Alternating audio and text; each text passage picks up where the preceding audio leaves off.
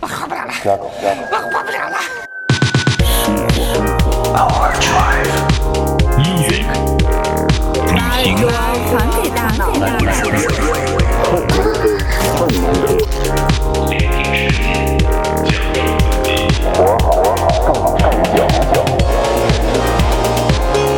，This is Overdrive FM。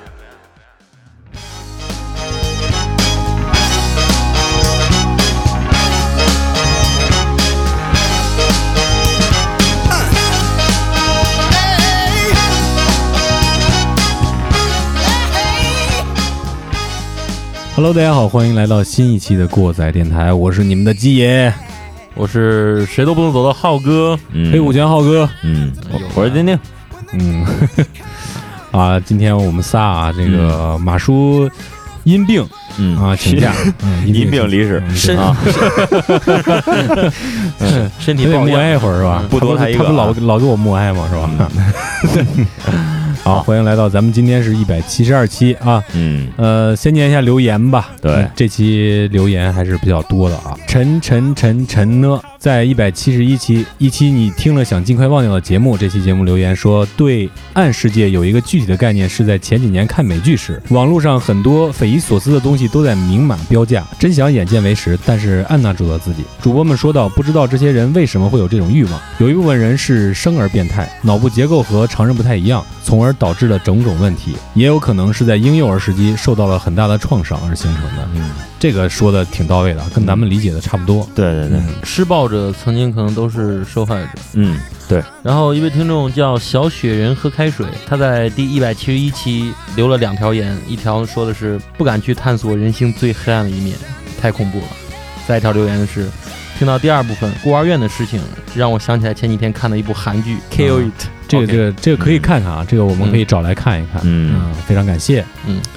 酷酷不理人在一百五十八期《我的新娘》中留言说，票师也太重口了，惶恐，挖坟挖的已经挖到这儿了啊，继续挖，继续挖啊！嗯下位听众叫做烧肉子，在云南鸵鸟肉案这期留言说，这也太恐怖了点儿。嗯 Sky Studio 在一百一十五期《中国有金链二》说北京还有小老虎，对对对对对，然后再一位听众朋友呢叫恒河沙，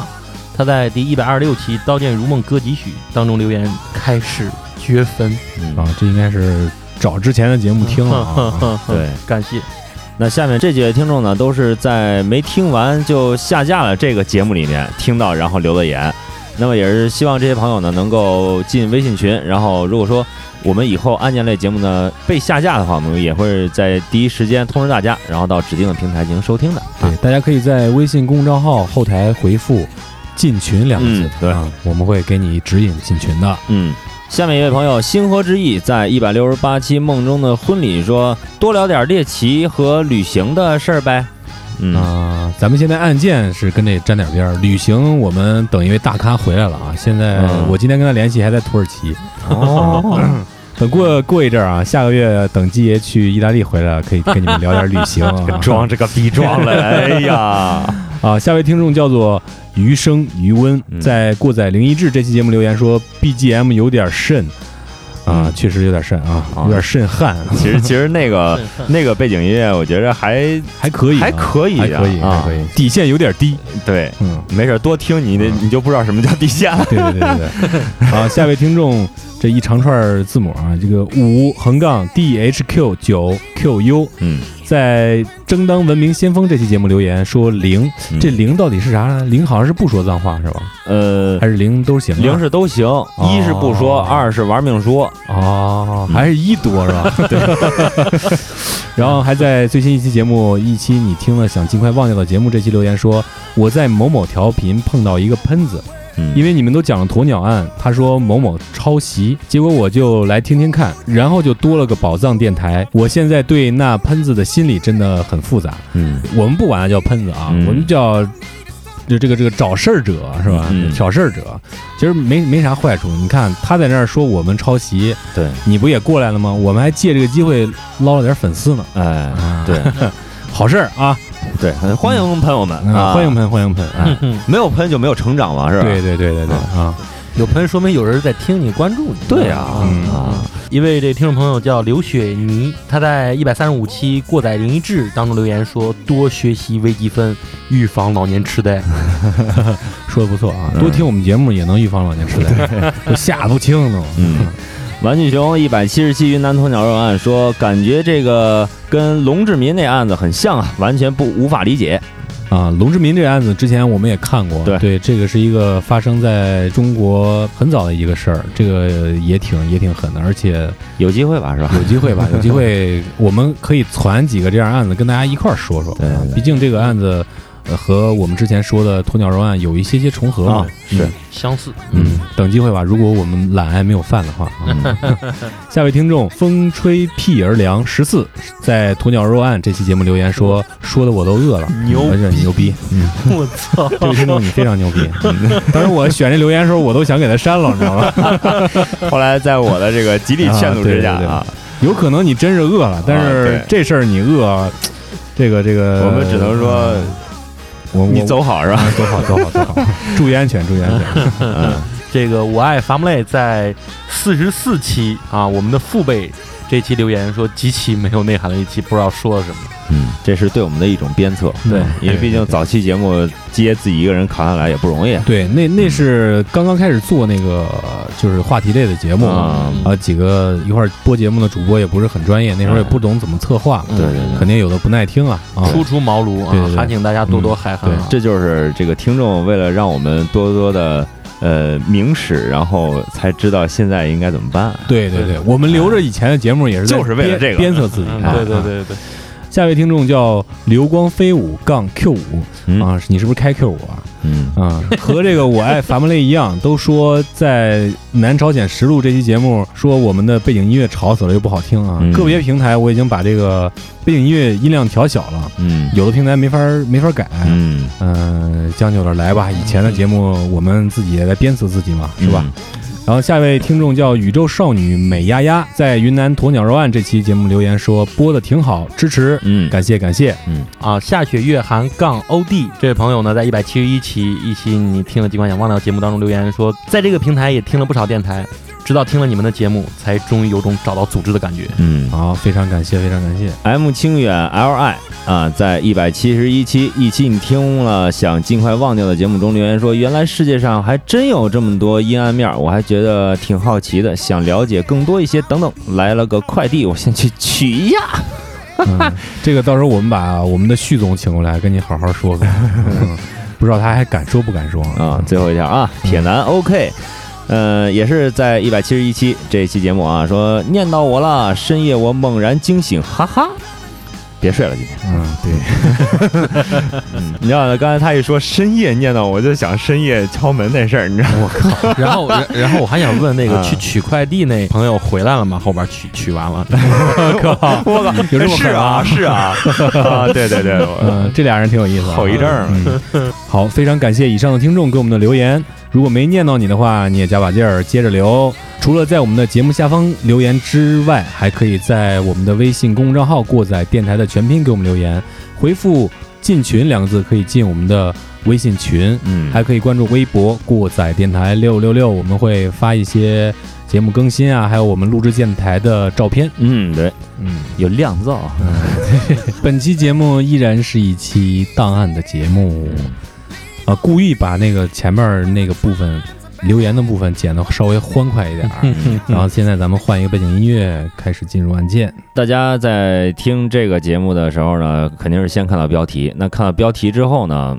你是怎么想的呢？其实之前我们测节目的时候啊，嗯杰跟我说这个事儿，我就我就问他，我说嗯你是怎么知道这个事儿，然后就想说这个事儿呢？嗯先是有一个契机啊，就是前两天嗯我看了一个推送，嗯，就是人物这个公众号，我经常看这个公众号啊。嗯说有一篇新闻报道说，韩国著名的三大悬案之一，一九八六年华城连环杀人案，这个证据有了进展。嗯另外两个案子，一个叫李亨浩诱拐杀人事件，还有一个案件叫做青蛙少年事件。嗯这三个案件是韩国现在没有解开的三个案件，嗯就没有破获的三个案件对，。悬案，嗯对你像一九八六年这个案件是时间是非常久了，对啊到现在有三十多年了。对，啊，三十三年，对，嗯呃所以说一看到这个案件，我猛一下我就联想到当年看了一个电影，嗯就是韩国拍的那个《杀人回忆》。嗯这个电影就是根据这个事件改编的，嗯，所以说我觉得正好趁着这个契机，可以跟大家来详细说一下这个案件，因为电影里说的一些细节，它是经过艺术加工的。，对对对，这次我们给大家说这个事儿呢，主要是给大家一起来回忆一下，因为真的是要回忆一下了，嗯三十多年前的事儿嗯，我们都你看八六年你们都没赶上，没赶啊上，对，嗯我也是 生完一年以后 才啊，哦暴露年 龄，暴露年龄，对我也想说啊才，才才赶上，对我是吧们还年轻，对对啊对对对，嗯，正好借着杀人回忆来回忆一下，来回忆一下自己的童年。年，是吧？嗯严肃起来啊。 OK OK 嗯 OK，嗯那因为这个案子呢，它是从一九八六年的九月十五号顶，算是从这一天开始的，所以说我们就从这一天开始往后给大家慢慢捋一捋，看这个案情到底是怎么回事儿。因为它先后一共是经历了，就是我们现在可知的是十个案件，对然后串起的这个案子，对，嗯然后是发生在不同的时间点的，是从一九八六年的九月十五号开始的。对所以说我们就才先从第一个案子来给大家说吧。对，咱先从被害者的一些被害的细节，对啊，来咱们反推一下，因为有些信息我们也找不到嘛。对对对，这第一个案件呢，就是在一九八六年九月十五号清晨六点多发生的，发生的地点是在韩国京畿道华城的三百四十三号公路旁边的一块空旷的草地上。嗯这个死者呢是七十一岁的李姓妇女，嗯她是刚刚探望完自己的女儿，在回家的路上遇害的。被害的凶器呢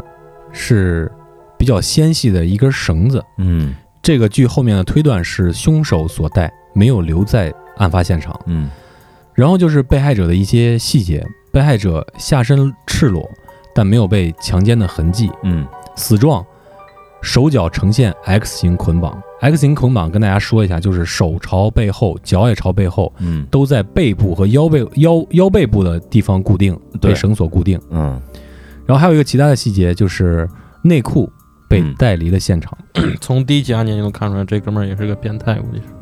对，挺狠的。对，嗯因因为这样的一个死法儿是吧？嗯，尤其是这种捆绑的方法、啊对，对，我觉着挺挺挺挺变态的。我们说一个不太恰当的吧，这种捆捆绑的方法，呃在我们这儿都说是就是就是捆猪，嗯嗯，嗯对，但是对唯一不一样的是猪是脸朝上的，是的，这人捆的时候是脸朝下的。对对对对，对啊，对他的呃身前面这个这一部分是着地的，然后都是手绑到后面，嗯是吧嗯，这个跟上期节目咱们提到的那个萝莉娃娃，嗯，手脚上穿上那个铁钢铁铁环儿儿啊，掉的那个状态其实差不多的。对对对，嗯嗯。来说第二次发生的时候，距离第一次发生也就是一个月，嗯，在一九八六年十月下旬，同样是在三四三号公路上，距离上一次的事发地点也就是五百米，那儿有就一还是这个路上，对，嗯还是这，条路，嗯很很近，在一片芦苇地中。嗯死者是二十五岁，和男友约会结束之后回来的路上被杀死的。也是这个只身一人，对，也是只身一人。嗯然后他的这个凶器呢是长筒丝袜，嗯在案发现场被发现。嗯这个丝袜勒他的痕迹其实有两条的，应该是嗯两条丝袜把他勒死的，哦，其中有一条最后留在了案发现场，嗯另外一条被也是被带走了，被带走了。嗯然后他这细节是全身赤裸，但是没有被强奸。还有有的一些文献中说他留下了精液，嗯这个还有可能我们推断就是在案发之后，凶手自己快乐了一下，打了个飞机，嗯很有可能。嗯他的死状也是双手双脚呈 X 型捆绑，嗯胸部有四处横切式刀伤，被认定是在死前留下来的。嗯这两个就非常相似啊，尤其是从这个捆绑这儿来说，嗯是吧？对对对，对，然后咱们接着第三个，在一九八六年十二月十二日晚上，同样是在三百四十三号公路旁边，距离死者家数百米。嗯我哦天哪，死者也是二十五岁，和男友聚餐完事儿之后回家的途中嗯被杀的。嗯同样是勒死，也是丝袜，嗯在案发现场丝袜被发现，嗯全身赤裸，但是没有被强奸的迹象，双脚双手呈 X 型捆绑，嗯这次死者头上被套上了一个内裤，嗯，也是死者的内裤。对，嗯，还有细节就是比较惨了，就是胸部惨不忍睹，部分被凶手切下来带离了现场。嗯第四个案件，一九八六年十二月十四日，同样是在这条公路旁边。十二月十四日和上一次这个案件第三个案件也就差过了一两，也就是中间间隔了一天间隔天一天，间隔一天。嗯这位受害者是二十三岁女性，嗯在晚上和朋友们聚餐之后回家途中被杀死的。嗯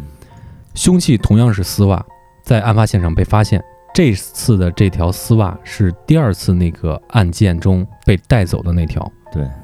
死者全身赤裸，但没有被强奸的迹象，手脚呈现 X 型捆绑。嗯死者头上被套上了内裤，和前两天那个一样。嗯胸部有缺失，部分被切割带离了现场，现场有很多芝麻，嗯，在这儿要提醒大家，这个芝麻大家要记住啊，非常重要的线索。对，，并且嫌疑人在案发现场留下了毛发，嗯也就是留下了 DNA 嘛。嗯对，但是，一九八六年的那时候，嗯韩国没有什么 DNA 的技术，对，我相信那时候咱们国内也没有，也没有没有也没没有有，只有在发达国家，在美国才有。对对在第四个案件发生之前呢，警方一直不愿意把这几个案件并案调查，嗯把它当做一个连环杀人案来看。但是因为时间这么长了，又连续的发生，当时的民众和舆论都特别的不满，嗯所以上威尔就压下来，让他们立马成立专案组来立即破案。嗯当时有一个特别出名的警探，姓何，嗯他发誓在几个月内一定要破获这起案件，并且做出了相应的努力。但是直到最后，他退休，嗯这个案子依然没有结。嗯当时他做了什么样的努力呢？他基本上把每一个邻近的村子都转转遍了，，对，给当地的村民闲聊喝酒，嗯试图去发现一些线索上线索和细节，嗯，但是但是也都无功而返。嗯，嗯对。那其实，在这个第四个案子发生之后呢，警方也不是说什么都没有获取到，嗯他们在案件第四个案件发生以后呢，也是进行了一些摸排，嗯就找到了一个通勤车司机，哦，哦公交车司机，啊，公交车司机。那当时问这司机，也是司机他主动去说的嘛，就说嗯我见到一个人，他慌慌忙忙的，晚上就是挺挺急匆匆的，啊，有点可疑。然后就上车了。嗯他在上车之前呢，然后脾气非常不好，骂骂咧咧的。嗯然后据说还往这个车的刚一上车，这个第一节台阶上吐了一口痰，然后啐哦了一口啊，啐口痰，嗯心情非常不好。上车之后呢，呃，买完票然后就坐那儿了。嗯这个细节呢，这个司机记得非常清楚。嗯他当时从这个后视镜上往车里面看成员的状态的时候呢，猛然间看到了这个男人，但是呢，这个男人故意的压低了身子，躲在了椅背儿后面，哦就不想让别人看到他。哦，然后后来人慢慢的开始下了，下之后呢，剩没几个人了。这个这个男人呢，他就想抽烟，就去找这个司机说：“我想抽根烟，你有火吗哦嗯，借个火？”啊，啊，然后这司机就从这个兜里面掏出火，给他给他点烟。我们都知道，如果说给对方点烟的话，对方会把手伸过来护一下啊，护一下嗯啊嗯，挡一下风，象征性的。嗯就在这个时候呢，这个司机就感受到了这个这个人这个男人的这个手是很柔软的一双手，他不并不像是干粗活对的，并不是像干粗活的这样一个人。嗯，然后司机也描述说，这个人他的这个长相还是挺清秀，嗯，就是典型韩国男人那种帅哥的那种长相啊欧巴啊，欧巴那种长相。嗯嗯，然后还说了，这个人的这个个头呢，大概是一米六五到一米七之间嗯啊，然后年龄呢也就是二十多岁啊啊，属于青壮年。青壮年，对嗯，其实个头不算太高啊，，对对对，这但是在但是在一九八六年的时候，其实韩国人的平均身高并没有很高，我感觉嗯对吧？嗯嗯是，其实现在也嗯就那样嗯这是公交车司机对于疑似嫌犯的一个陈述吧。嗯嗯，所以说这个线索呢，也就是说，在出了这四个案子以后，警方获取的唯一的一个线索。对嗯，就是看他比较稍微可这疑个一点儿从啊，对从嗯这个柔软的手能发现，这个京畿道呃华城这个附近啊是有很多化工厂的，哦，他们还去排查了很多化工厂，嗯哦也有一些疑似的嫌犯，嗯，他们还在这儿浪费了很多时间，对，因为没有没有什么没有呃头绪方向，没有方向。嗯嗯嗯嗯只能这种大范围的摸排对对对嗯对那么过了一个月之后呢，案件又发生了。哦嗯在一九八七年一月十一日，嗯在三百四十三号公路的一个田地中被发现了尸体。嗯这次的被害者是十八岁的一个学生，嗯在放学的途中被杀。嗯作案的工具是围巾，是死者的物品，在现场被发现。哦，被害者的细节呢是下身赤裸，有被强奸的痕迹，嗯留下了部分精液为物证。嗯这跟之前的不一样啊，对这个是发生了性行为的，嗯嗯而且死者只有手被绑住，嗯还有就是死者的嘴被手套给塞住了。嗯，嗯哦，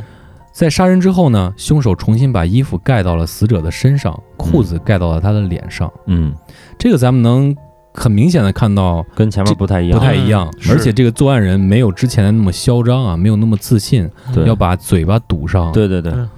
也没有绑成那个 X 型，，对，对，很可能这个手法也不是很好绑的。你想那样绑，只有一个方法，就是说你把它弄死之后，对对对嗯致死之后，然后再那样绑，嗯你才能出现那种效果。如果说你要是真要一个活人，他在挣扎的时候，你那样 绑非常难绑对的。对很，很难绑去嗯，致死是呃，要是简单点就是轻一点就是就是打你晕。大晕对对对对大晕，嗯嗯嗯，现场收集到了嫌犯的精液，嗯血型为 B 型嗯啊、后边测定为 B 型。嗯然后咱们再接着说第六个案件，这个隔的时间稍微有点长，几个月后，八七年的五月二号，嗯这天是一个雨夜，三十岁的家庭主妇嗯拿着伞去接自己下班的丈夫，在这个途中被害。嗯，勒死的工具是死者的胸罩，在案发现场发现。嗯死者身上的细节呢是全身赤裸，没有被强奸的迹象，手脚呈 X 型捆绑，嗯头上没有掏东西，嗯胸部有缺失，部分被切割带走，全身还有多处刀伤。嗯，这个和之前的四起就比较相似对了。对对，是，嗯，对。再接着往下，第七起，在一九八八年九月七号，这个过了一年多，嗯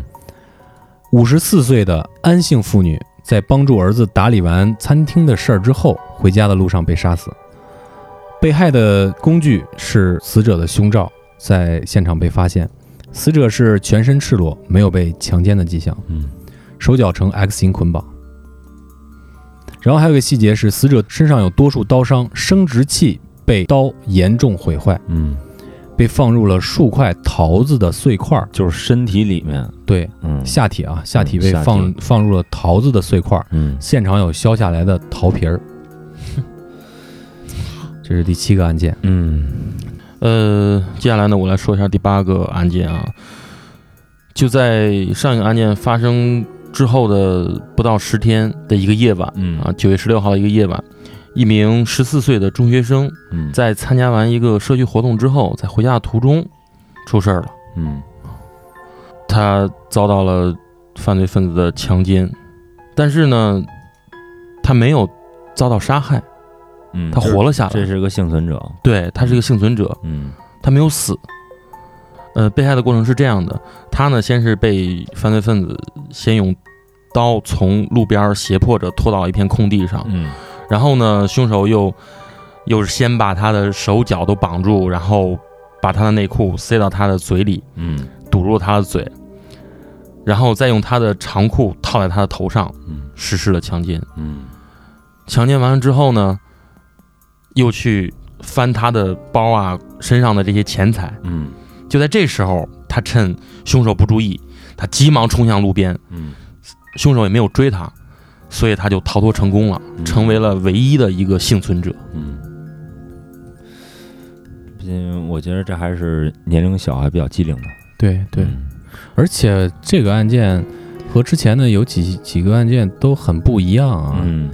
这首先它这个过程是和之前的我觉得不太相同。你看它这个绑是分别去绑的，嗯手脚分别去绑的，对是对，我觉得最重要的细细节是，就是绑上套上之后，他实行了强奸，对，之前是没有发生过性行为，我们是可以对以这个来分类啊，嗯对，没有发生性行为，最多就是打一管飞机，嗯，对啊这个幸存者在事后呢，带领警方到达犯罪现场进行勘查，发现了这个还有经斑，嗯还有那个带着经斑的那个纸巾，嗯所以说很快就找到了犯罪嫌疑人。嗯在资料里显示，在一九八九年的七月份，当时二十二岁的这个犯罪嫌疑人就已经被抓获了。哦，还有一些媒体信息显示，在一九九九年，警方根据 DNA 抓住了这个犯罪嫌疑人。嗯，这我觉得可能是有一些媒体误传了吧，把一九八九年，呃，误传成一九九九年了。嗯但是这位凶手呢，在二零零五年就癌症去世了。嗯他在去世之前已经被判了无期徒刑，啊、嗯，一直在这个就是服刑死在监狱里，死在监狱对啊，死在对监狱里。所以说，呃，韩国，呃，韩国警方也没有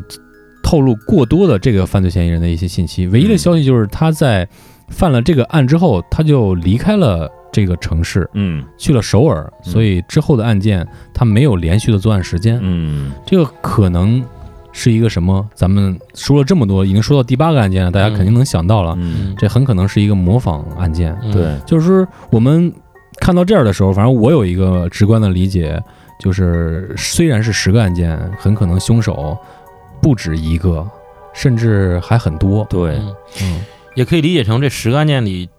由一个人犯案的可能就是可能一个性人非常小对对，一个人可能做了其中七起八起，对，就其中有那么一到两起可能不是这一个人做的。嗯，嗯嗯，而且。嗯，之前对稿的时候，我也想到一个事儿啊，就是说有可能是什么呢？就是因为毕竟这是第八起发生的事情，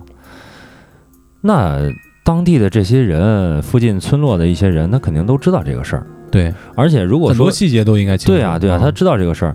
他知道这个事儿之后，有这方面需求的一些潜在的犯罪嫌疑人，或者说想犯罪的这些人，他们就有可能说是我把我来犯这个事儿，嗯犯完之后，有可能警方他在破获的，因为连续七起都没有对破获了，对对对他如果破获的话，有可能把这个视频呢，可能就扣到他的身，就想扣到钻钻之这前的空那个人身上了。对，嗯就就是想钻这钻个空空子对对对对，嗯嗯，就是趁火打劫一下子。反正就是第八期，我们就是也可以把它，呃，暂时把它归类成一种，就是一种模仿性模犯仿罪行为。嗯，哎，模仿模仿犯行为啊，模仿犯这个很很明显，啊是的因为就对直接发生性行为了。嗯是，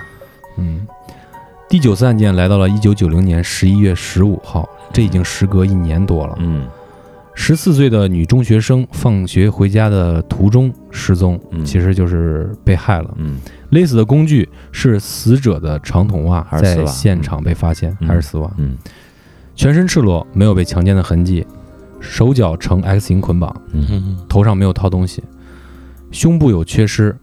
被切割带走。嗯死者的生殖器被刀严重破坏，嗯，阴道内放入了汤勺和铅笔。靠，死者全身有多处刀伤，这个和前面有两处案件是相似，非常对相似对的。嗯然后现场还发现了嫌疑犯的精液和白头发，嗯白头发，白头，对这个也挺奇怪的。然后血型是 B 型，嗯在当时检验出来的是 B 型。嗯最后一起案件第十起发生在一九九一年四月三日，这过了半年，嗯尸体在距离这个被害者住宅五百米左右的树林旁边。嗯这个被害者年龄是六十九岁的一位妇女，嗯在晚上逛完夜市之后回家的途中被杀害，嗯，勒死，用的是内裤，内裤类似，对，嗯，全身赤裸，没有被强奸的痕迹，手脚呈现 X 型捆绑，死者的生殖器被刀严重破坏，阴道内塞入了两双长筒袜，两手，死者全身多处刀伤，嗯现场发现了嫌疑人的毛发，嗯。这个和第九起极其极其之相似啊，对。嗯咱们说完这十个案件了，可以仔细把这些案件的细节，咱可以罗列一下。，嗯，其中最引我注意的啊，嗯我觉得就是这个手脚呈 X 型捆绑，对这个不是一般人能做到，的。对对对，分别出现在第一起到第四起，嗯，还有第六起、第七起和第九第九第起十起第十起嗯这八个案件中，和它相之对应的这八起案件中有一个相同点，就是都没有被强奸。嗯虽然当时有的地方是发现了这个 DNA 的，很可能是打飞机的精液，嗯嗯但是都没有被强奸。嗯这个说明嫌疑人的想法其实很一致，嗯，并不是为了在强奸中寻求快感。对嗯，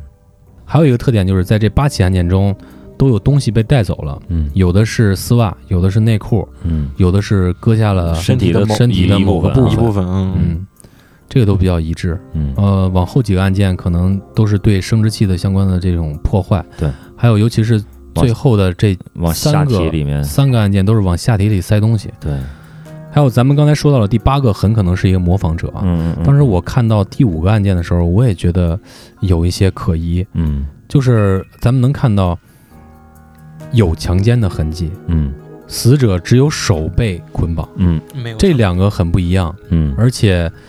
很可能他走的也比较匆忙，死者的嘴被手套塞住了，嗯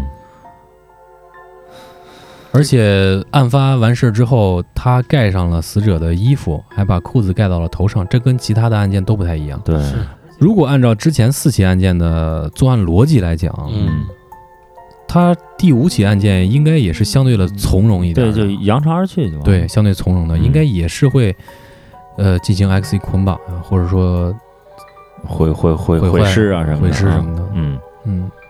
所以说我觉得很可能在第五起案件中，这个凶手也是一个模仿者。对嗯嗯，然后总的去看这十个案件的话，我们大概是分析出应该可能有三个凶手。嗯，这是我们自己的分析，对，这是咱们自己的分析一啊。个呃做了八起案子，对，嗯，然后两个是一人一个，一人一个，对对嗯嗯对，从这些细节，咱们是这样推论的啊，嗯对是对，对包括有很多网上，包括知乎的一些非常著名的案件推理的高手，也是大概是这么推论的。嗯那么这十个案件，从作案来讲，从一九八六年跨度一直跨到了一九九一年；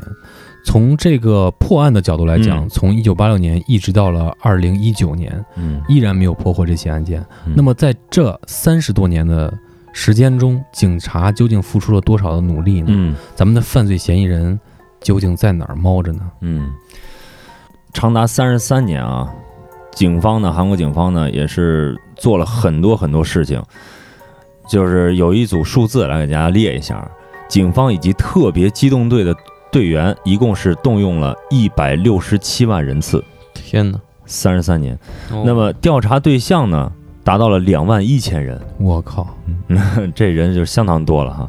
那么，采取了 DNA 鉴定这种方法来判定是否是嫌疑人的这种方法呢，一共判了五百七十一个人，但是始终没有找到那个人是谁。嗯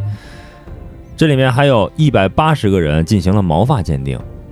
四万零一百一十六个人进行了指纹鉴定，但是依旧这个案子还没有破，到现在还没有什么实质性的实质性进进展。对，啊嗯，可以说是非常拼，但是没有卵用。对。嗯，嗯，毕竟时间跨度也太长了，嗯，呃，那这儿呢，我们就要说到刚刚我们在里面的一个案子里面也提到了这个，就是第四个案子结束之后啊，提到了一个警官啊，何生军警官。嗯，其实他呢，就是当年啊，主要负责这个调查这个案子的一个警探嗯啊，就是这何警官。那么他在零六年就是退休了，退休之后呢，接受采访的时候呢，还是能够非常清晰的记清楚当时这个案子的很多细节，比如说这个尸体哭嚎似的睁着的这个双眼，还有抛尸地的这种血腥味儿。其实这个对人的这个感官刺激是非常非常大的，对对尤其是亲身经历过这个嗯现场的人啊，嗯嗯、还有比如说凶手这种非常残忍的手法，嗯嗯，等等等等，都是在他心里面抹挥之不去的一个阴影吧。那么这个何警官呢，他是，呃，他的警察生涯呢是从七一年，一九七一年开始的，并且他的这个从警生涯也是相当辉煌的，嗯指导过很多震惊韩国的这个重大杀人案，因此也是被誉为韩国最佳搜查官，也就是非常有名的警探嘛。嗯嗯，应该应该经验也是特别丰富的。对对对。然而呢，在他结束这三十多年刑警生涯之后呢，光荣退休的这个媒体采访会上，提到了这个华城连环杀人案，就是我们刚刚说这十起案件，何警官也是坦言，对于这个案件来说，他是一个失败者。嗯，因为没有破。那在八六年的时候呢，这个何警官呢加入到这个案子的搜搜查中去，在办案的过程中，给这个从未露过面的犯人呢取了一个名儿，就是这名字也很怪哈，嗯嗯，并且呢写了一封给犯人的信，而且这个何警官呢还将这封信呢连同所有的办案经历还出成一本书，书名儿叫《华城尚未结束》。在信的末尾处呢，他还写了说，我觉得这句话说的就特别的就就感感慨也不说啊，嗯他说：“请务必不要比我先死，我们应该相见的，不是吗就是相当于下了战书了，我要跟你刚一辈子？”。对，其实嗯对于一个从警经历这么长时间的一个老刑警来说，嗯，他咽不下这口气，是对，嗯，吊着劲儿呢，对，真是嗯吊着劲儿呢。嗯，其实，在这么长时间里，为什么这个案件没有破获？其实也是跟这个当时的技术也有关系。嗯如果当时技术能像现在这么发达的话，嗯，可能很快就能找到这个凶手。在这儿我们要说一句，这种事情在现如今的中国来说是不可能出现的，对，因为我们有天眼。嗯对哈哈哈嗯是是，嗯这个系统太牛逼了嗯，对嗯，村儿吧都是摄像头，村儿里边儿都有对啊对。嗯说完警察这些努力呢，咱们来分析一下最后这个案情中的一些作案动机和一些细节吧。我觉对得有因为很我多们细节值得去推敲。而且是我们真的是不理解为什么这么干，是吧？对对对对对对啊嗯，咱们说的好多案件都是这样，咱们得给他呃分析有出一来个出口吧，对不有一个出口，他对为什么这么干？嗯嗯，其实可以先提几个问题嗯啊，就是被害者已经成了他的囊中之物，对嗯又扒光了，嗯但是没有强奸，嗯，这是为什么？因为都是异性嘛，，对，嗯，为什么？虽然你年龄跨度比较大，对，嗯，当然第二个问题又来了，年龄跨度非常大，嗯嗯有五六十的，嗯有最大的七十一岁，是，还有最小的十三四岁，对对对，这跨度非常的大。难道说他是随机下手的吗？是不是随机选择的？这也是一个问号，对吧？嗯？对，咱猛一看这个案件，就是被害者没有详细特别重要的联嗯系，和那个电影里说的不一样。嗯，电影里烘托了一个雨夜，嗯烘托了一首歌嗯哎对，啊，有电台，还有红色的红呃衣色服的，衣服，对对对，它烘托了很很强的这个气氛在里面。是嗯，但是实实际上并没有相关的重叠的那些细节啊。嗯那都是文学创作，对嗯嗯对然后还有就是到了后期开始往下体里塞东西了，这都是为什么？嗯当然有很多案件也都是有有相似的往下体里塞东西的这个细节啊，嗯但是这个我们也是真的没法理解。嗯咱们先从几个小的方面来来判断一下啊，嗯就是我们刚才一直在提的 X 因捆绑，嗯嗯嗯，这个捆绑的话，应该是有一类人是有捆绑癖的，是包括像日本的那种神父，对对对嗯，这个是有很多种手法的，咱不嗯知道他这个是不是那种有那种捆绑癖的人能做出来的。嗯嗯然后喜欢捆绑癖的人有一个性格的特征，嗯，就是他有极强的控制欲，嗯非常强的控制欲，而且说明这个凶手呢力量也是相对来说比较大的，嗯，，对于被害者来说，是都是女性嘛，对，嗯。但是如果说达到一个像七十多岁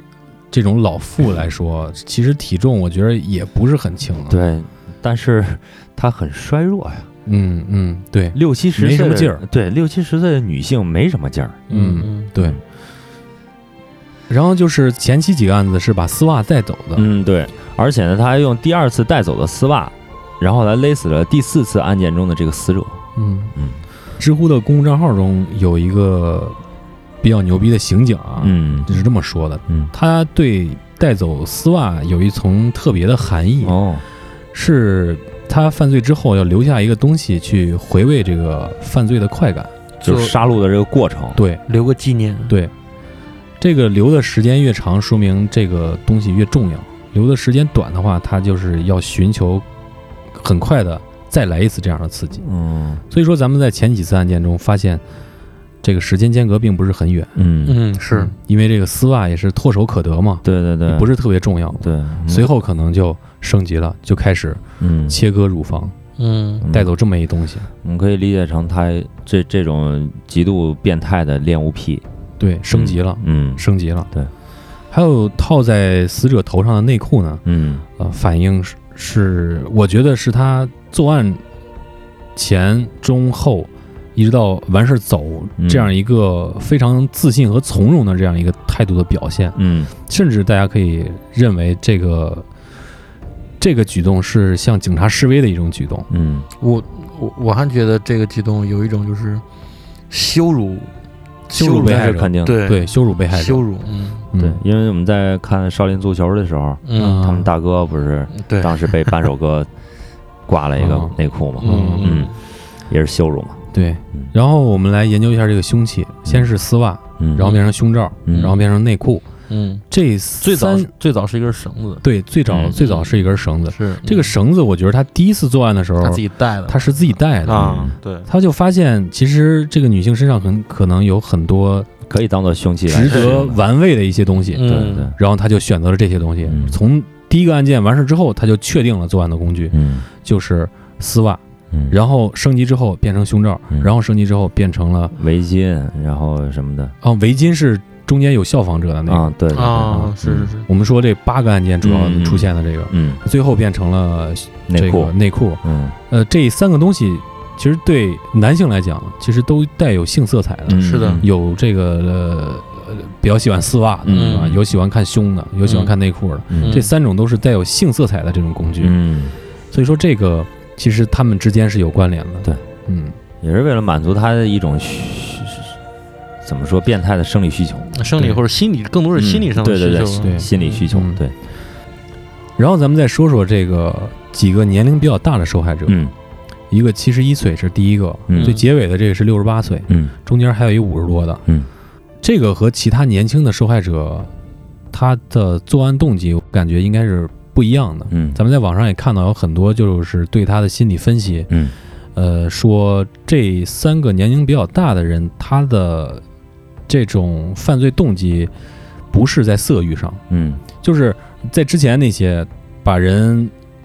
绑起来，然嗯后打一管飞机，然后怎样怎样，就是说在这些施暴的过程中，能让他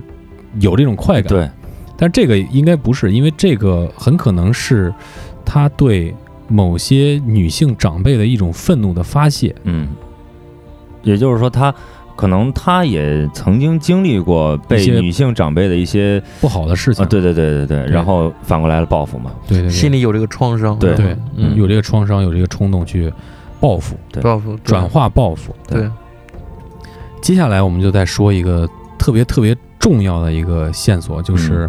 芝麻这个事儿。嗯，这芝麻在咱们国内非常常见啊，，对，嗯，就是咱们吃早餐啊，什么很很常见的一个东西，芝麻一个调酱啊啥调的调料嘛。嗯嗯那么在韩国京畿道这个位置呢，它是不生产这东西的，嗯嗯而且在那个年代，芝麻这东西在韩国国内是比较金贵的一种东西，哦一种调味品，罕见，比较罕见。嗯所以说他在尸体旁边撒芝麻这个事儿就值得玩味，有很多人想去推敲，就是为什么要撒这芝麻。嗯哦，但是我们仔细查了一下这个线索啊，就发现这个芝麻不只是在这个尸体旁边，嗯这芝麻呢是从尸体一直延伸到被害者的家门口。这是路线，对，哦是相当于其实他可能就真的是对被害者非常了解，知道这个被害者家在哪儿。嗯，哎嗯对，他把这个芝麻就陆陆续续的指引到他的家，是或者说指引到尸体旁边儿。嗯，当然，这个撒的顺序咱不太清楚，哦，也不是连续的，是断断续续断的。断续续的，嗯他其实放这么一个比较金贵的东西在这儿，可能就是来引起你的注意，嗯来引导目击者去发现这个尸体。对，当然咱们也能从第三个案件和连同第四个案件的一些细节，就是被害者被发现尸体的地方离他们的家并不太远。嗯近的就是百十来米，嗯，远的就是数百米。对，这个能发现，就是在这第三个、第四个案件中，他一步一步的在把这个抛尸的地点离的家特别近，像是在示威一样，嗯，像是在有什么企图一样。就是想让他的这个死者家人第一时间发现这个，对啊，然后他可能就我会我会想在呢，偷窥，是他吧可能是在一个隐蔽的地方嗯来、来来偷窥被害者的亲人，发现自己的亲人被害的这个惨状嗯的心情，嗯他会非常享受这个过程。对，然后咱们就仔细看了一下有一位知乎的答主也列出来了，在第四个案件、第六个案件和第七个案件，还有第九个案件，还有第十个案件中，嗯，报案的都是他的家人是近亲吗？对啊对，对，要么是儿子，要么是母亲，嗯要么是儿媳妇儿，嗯要么是父母。嗯哦这种嗯，我觉得这几个案件都有可能，哦就在附近能看着，对他在附近在偷窥，哦并且绝对是熟悉这片环境的，对他是绝可能对绝对对，而且很可能认识，嗯，对对，对哦，非常了解，或者说他观察了很久了。嗯嗯，，绝对对对，我操，这真是个死变态啊！嗯这个这个做的，尤其是芝麻这个细节，真是嗯，能让人头皮发麻的感觉。对啊，你不知道他杀死这个人的这个凶手就在附近看着这些悲伤出现，我没法深想哈。通过以上的这些细节，我们大概能对这个犯罪嫌疑人，呃，有多变态，然后有多狠，嗯嗯，大概都能了解。嗯但是我们还是想深挖一下他这个犯罪动机啊。嗯咱们在这个呃网上也找到了一些相关的关于心理分析、犯罪心理分析的一些内容啊。嗯嗯，我觉得它符合两个条件，嗯两个内容，一个是极端的性功能障碍导致的性快感转移。嗯嗯，一般这样的情况常见的犯罪手法有什么呢？有呃奸尸，嗯有虐尸，嗯甚至食肉，还有嗯破坏被害者的性器官等等。这个过程，我觉得跟大家这么讲就比较合适啊，就是他本来是想施虐，嗯，本来是想就是强奸的，嗯嗯，没这能力，但是他没有这个能力，对他就特别的愤怒，对，特别愤怒，而他愤怒不是说自己不行，他就嗯把这个事儿就是把这个愤怒发泄到这个被害者身上对，打呀，甚至割呀，甚至这些这些这些非常无所不用其极啊，对无所不用其极这种手法。嗯然后在这些手法中，他竟然发现了自己这种快感，嗯，嗯而就转移了，转移到了，就通过这种手法，他才能硬，他才能勃起，对，他才能去打飞机，就是这样的性快感转移，嗯就是从一个正常人是看到一些美色的这个东西能够嗯对对有对正常的生理反应，转移到一个变态的生理反应，嗯嗯这样的一个呃心理转变。对，还有一个就是代偿性的心理报复，嗯心理愤怒的这种报复和畸形的报复这种行为。嗯这个常见的就是，就是他年少的时候，或者说小时候，或者说之前过往的时候，有过一定的心理创伤，嗯对他有心理创伤的这个人，嗯可能就代表了一类群体，对，他在日后他就会寻找这一类群体去进行报复。嗯我觉着这两方面很可能是凶手一个双重的，甚至还有其他的一些犯罪心理的多重作用。嗯嗯来引发了的这这么多连环的案件。嗯，对我们，我们只有用这样一种方法，才能才能给我们这个就是呃听完以后很拧巴的这种心这种，心里找一个出口吧。对对对对对对要不太憋得慌了哈。嗯，给个理由，给个给个解释吧，啊嗯对是吧。当然我们也不是真正的办案人员，我也嗯不是刑侦专家，我们只是在网上找一些这样的细节啊。嗯来，发表一些自己的看法对和观对点哈。对。那么之前罗列和分析了这么多，到底华城这个连环的杀人案到现在是一个什么样的现状呢？在二零一五年的八月，韩国进行了宪法的修正，将杀人案的追诉时限取消，但是华城连环杀人案的取证和立案都是在这个法律颁布之前确定的，所以韩国警方最终如果再有什么证据上的进展的话，嗯这个凶手嗯也无法进行追加的处罚，嗯只能进行民事诉讼。嗯，就是已经过期了，对嗯过了这个追诉期了，对，然后后边才改了这个法案，才取消这个对，嗯追诉时效这个。对对对，哎，这是比较可惜的。嗯，是，那接下来咱们来说一说最近的这个案件的进展。嗯这个所谓的犯罪嫌疑人浮出水面，这个人是一个什么样的人？嗯在二零一一年，因为在韩国有很多未解决的案件嘛，所以他们就成立了一个重大未解决案件的调查组，来对一些未解决的案件重新进行调查。当然，这个华城连环杀人案也在这些重新调查的案件当中。在今年的七月十五日，调查组委托了一个科学机构对现场的一些证据重新进行了 DNA 鉴定。鉴定中发现，在第五起、第七起、第九起案件中发现的 DNA 样本和在押犯人李某的 DNA 一致。当然，这个第五起、第七起和第九起呢，我们发现这个媒体中传的可能有谬误啊。我们在看了很多资料中，并没有显示有第七起，这可能是一个谬误。当然，这个我们也无法考证啊，因为很多韩国的韩文的文献我们确实看不懂，翻译过来也是也是嗯就也是翻一译过来对了，也是一知半解的。嗯，从这儿开始，这个理性的犯罪嫌疑人就浮现在人们的面前了。这个人被关押在距离京畿道三百公里的釜山监狱里。他在一九六三年出生在华城，嗯中间呢有几次他这个住址的变更，但是在这个连环杀人案发生的期间呢，他始终居住在案发地点周围。嗯一直到一九九零年到一九九一年之间，这个李某呢才搬离了华城，嗯，到了青州，嗯成为了一名呃挖掘机司机。嗯然后他就和一个女性结婚了，在一九九四年的时候，也就是他结婚没多长时间的时候，嗯他就把他小姨子给杀了。杀人的手段呢，和咱们华城连环杀人案的手段极其的相似。这个作案手法相似到什么程度呢？就是当时他杀害他小姨子这个凶器呢，是他妻子的长筒袜。嗯这个跟之前的高内容度对高度一一致，样哈高度一致。嗯据这个釜山监狱的狱警所说啊，嗯这个李某呢，其实是一个非常老实的犯人，嗯而且手还特别巧。他曾经在一个服刑人员举办的一个手工大赛上，嗯，凭借一个陶器，嗯，获得了当时的最大奖。而且他他能做陶器的人，我觉得都是有想法有儿想法啊儿是吧？是嗯啊嗯嗯，但是呢，这个案件还有一个疑点，就是刚才咱们一直提到的这个 B 型血。嗯当然啊，这个 B 型血是当年验出来的嗯。在一九九四年的调查报告中，警察当时确认了李某的血型为 O 型，嗯这个和之前的 B 型血有一定的出入。嗯所以说，现在根据 DNA 技术来重新检测一下是非常有必要的。嗯，当然，最终的结果我们还不太清楚啊，对，只是说有那么两起案件，有可能是三起案件跟他的跟他的 DNA 嗯高度一致。嗯嗯当然以后还可能对其他的一些证物进行比对，我们可能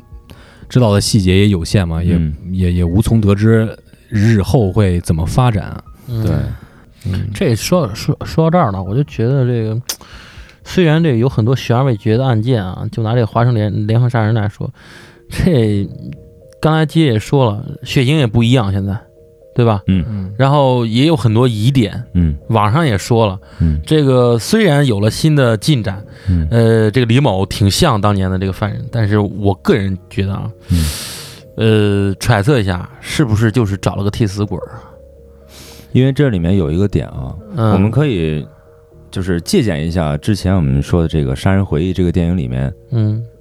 里面所拍的一些内容，嗯里面就提到这个警察呀、嗯为了赶紧结案是啊、他说赶紧结案就是是是是想找一个就那个傻子，对，那嗯个傻子、啊找一个替死叫鬼光浩，好像啊叫对嗯想找他，然后来扛这个事儿，但是这事儿没扛成。嗯对，那这里面最后的时候，警察也说了，在现在给这个李某来验血的时候，他的血型是 O 型血，那之前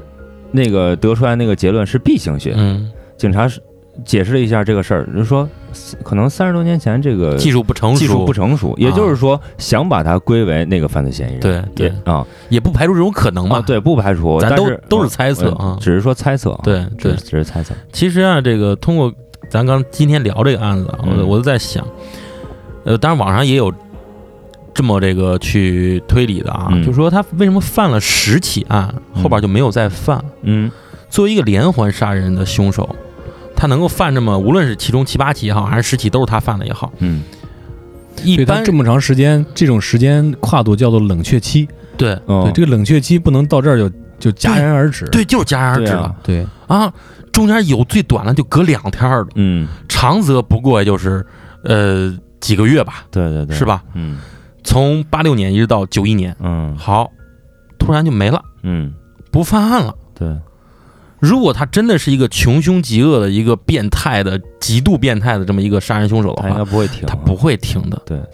他停的可能性很小吧，几乎为零对。但他为什么停了对？我自己的观点啊嗯，就是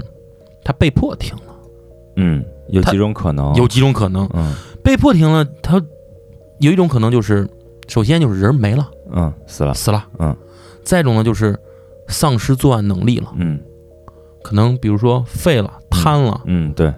再一种可能就是丧失了作案时间，嗯就是进去了，对，就是被就是被被逮捕了，被逮捕了嗯啊，或者是可能是因为其他的一些小事儿被对逮对捕了对，对对，我觉得现在的 DNA 分析，它应该是现在韩国应该有一个 DNA 库，或者说指纹库，就跟嗯所有的犯犯罪嫌疑人都会录这个东西。嗯然后他拿以前的这些证据跟这些人去比对，嗯可能发现了出来的这个东西。嗯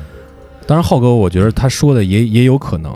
咱们不是也说过一些国内的案件，有些细节也是经不起推敲嘛。，对对对，因为韩国的案件虽然细节比较多啊嗯，暴露出来的比较多，嗯但这个案件给我们的疑点还是挺多的。所以说，我们这期的节目的名字就叫做“能不能结这个案子”，是吧？嗯啊，能不能接这那个？嗯节目最后我还想再提一点啊，也是嗯从这个这些大号里面看到的啊，啊出了这么多案子之后呢，嗯经历到这个就是三四三公路附近的这个村落啊，嗯这些人他们也是非常非常之恐惧的，提到这个事儿，肯定的惊弓之鸟啊，死了这么多人，嗯所以说他在他们那儿呢，后来就有一些传闻传说啊哈，，就说行凶者啊，可能是被一些，当然这是我们当城市传说、呃这都市传说来说哈，这个行凶者可能是被一些恶灵附身了，哦，也就是说当地可能当时在就是早期嗯朝鲜时期。啊很早朝很朝鲜啊，那都很早很早之前就是，韩国的古代吧，对对嗯很早在古代的时候，可能有这样一个小孩儿，嗯他是被他的这个继母杀杀掉了，哦，被迫害杀掉了。杀掉之后，然后他就化作冤冤魂，然后附着在这个这个凶手凶手身上，然后来哦杀一些女性。你看，都是女性，报复然后还有一些上了岁数上的了岁人数了，哦哦进行报复。当然，这也这是说就有点恐怖了。对对对，我们但是只能通过当做嗯就是通过，如果说假如这事儿如果成立的话，那凶手可不止一个，对他随便付啊，而且从那时候往这儿捋多少年是对，多少辈儿对，那是很久很久之前了啊？当然，这个我们就更没法考证了。这对对对嗯也可能是当时这几起案子头一开始发生了之后，嗯，大家都就集体恐慌了。对恐慌了，然后这样能说清对，嗯警方也解决不了，也破不了案。对很多时候我们找不到答案的一些一些内容，我们就会往那个都市传说上靠，对，对就会赋赋予它迷信的一些是吧色彩色彩，对对对对对。嗯其实今天讲的这个案子啊，并且这个案子刚才也说了，说被拍成电影嘛，嗯这然后我就想起另一部电影叫《十二宫》，嗯，哦大卫芬奇的那部电影，嗯也是讲一个这个连环杀人。哦，我跟就是嘖突然想到，我最近也在看，我嗯然后我就想到这部电影了。好吧，这是分享给大家吧。啊，嗯对对对，嗯十二宫，特别经典啊。嗯，可以看看。当然，韩国近几年的现实派电影中也是特别特别的多这嗯种精、精彩的影片啊，嗯我们也是特别的喜欢。嗯好，那节目时间也差不多了，然后我们今天的内容呢，主要是来自于维基百科，还有人物这个微信公众账号，还有木易的知乎专栏，嗯还有 Moriarty K 的知乎专栏，嗯还有李淼的知乎专栏。嗯特别声明一下，本台节目内容没有任何的商业盈利行为，嗯，啊，有些什么是啊吧？嘴下留情嘛， 嘴下留情，嗯嗯嗯， 欢迎喷啊，欢迎欢迎喷啊，多喷是好事，多嗯，喷是欢好 事迎。欢迎喷友是吧？嗯喷，，好，嗯，行，那么咱们今天的节目就先到这儿，感谢收听本期的过载电台，我是你们的鸡爷。我是浩哥，我是黑我我就是谁都不能走的浩哥，我不要黑 虎拳。其实我觉得白虎拳比较合适，好，我是丁丁，就这 样，再见。拜拜再见再见。感谢收听本期过载电台。如果你喜欢我们的节目，希望能给我们点赞、留言、转发。还可以关注我们的微信公众账号“过载电台”的全拼，获取最新节目更新。扫描自动回复的二维码，获取更多收听方式。过载电台在中国北方三线城市，祝大家活儿好更持久的同时，能把耳朵还给大脑，将生活的过载演奏成美妙的呻吟。愛すでに平成に刻む勢いのジュテムキスミ投げるように唇に血がにじむほどほどみあばらが音を立てて折れるほど好き好き大好好き好き好き大好き好き好き大好き愛してるって言わなきゃ殺す